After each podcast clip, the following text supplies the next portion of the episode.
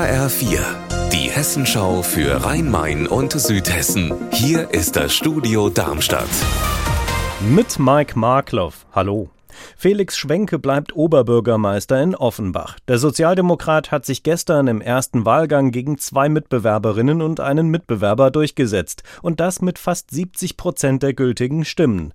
HR4-Reporter Wolfgang Hetfleisch hat den Wahlabend in Offenbach miterlebt. War der Wahlsieg in dieser Deutlichkeit so zu erwarten? Nein, das hat auf der Wahlparty gestern auch viele überrascht. Es war klar, Schwenke würde eine Chance auf 50 plus X haben, also eine Chance schon im ersten Anlauf direkt gewählt zu werden. Aber das ist dann jetzt doch nochmal eine ganz andere Hausnummer. Natürlich auch ein deutlicher Vertrauensvorschuss. Und Schwenke hat gestern betont, er will den im Laufe der sechs Jahre, die er nun wieder als Oberbürgermeister bestätigt worden ist, auch zurückzahlen. Was sagen die Beteiligten zur niedrigen Wahlbeteiligung? Das war natürlich ein großes Thema bei den vier Kandidatinnen und Kandidaten und auch bei vielen anderen, die in Offenbach politische Verantwortung tragen.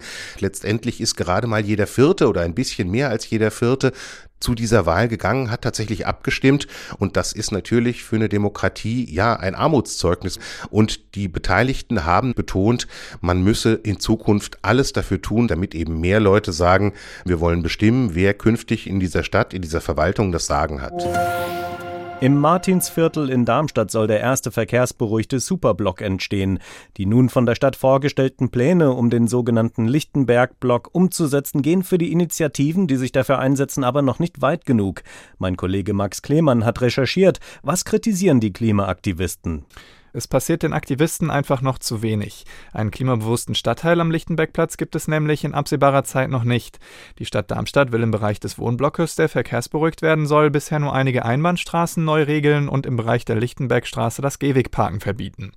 Alles gute Impulse der Stadt, meinen die Klimaaktivisten wie Fridays for Future Darmstadt, aber noch lange nicht genug, um einen ganzen Wohnblock klimafreundlich zu machen. Die Initiativen fordern, die Stadt soll mehr Maßnahmen gleichzeitig umsetzen, darunter mehr Begrünung des Viertels, Fahrradstraßen und geordnetes Parken.